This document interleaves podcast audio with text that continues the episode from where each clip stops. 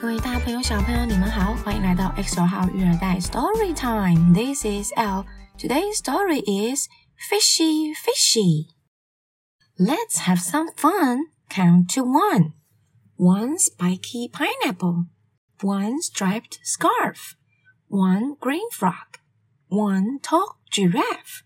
And one dog who likes to share. Count to two. Look what you can do two cute penguins, two candles on a cake, two smelly socks, two boats on a lake, and two in a rocket to the moon. Hooray! Yippee! Let's count to three. Three tasty pears, three hopping hares, and three on the bus. Let's add some more. Count to four. Four lions eating lunch four flowers in a bunch, and four birds singing in a tree. Can you find one spiky pineapple? Can you find two cute penguins? Can you find three tasty pears? Can you find four lunching lions? Can you find five pink flowers? 小朋友，故事的最后呢，要请你找找看这些东西哦。 那这本书啊，它其实也是有一些机关的地方可以去拉开来看的。我觉得我念的时候有保留了一些，并没有全部说出来哦。所以如果你有兴趣的话，非常欢迎你们去找这一本书来看看，你们自己动手拉一拉，一定会更有趣的。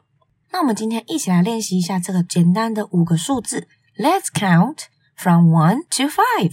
我们一起来从一数到五吧。One, two. Three, four, five. Good job, everyone. Now let's try again. 我们再试一次。接下来怎么数呢？小朋友，把你的手手打开来，请借我你的一只手，打开来放在自己的面前。你有没有看到你的手指头呢？你的手指头有几根呢？一只手有几根手指头呢？我们来数数看吧。One, two. three, four, five.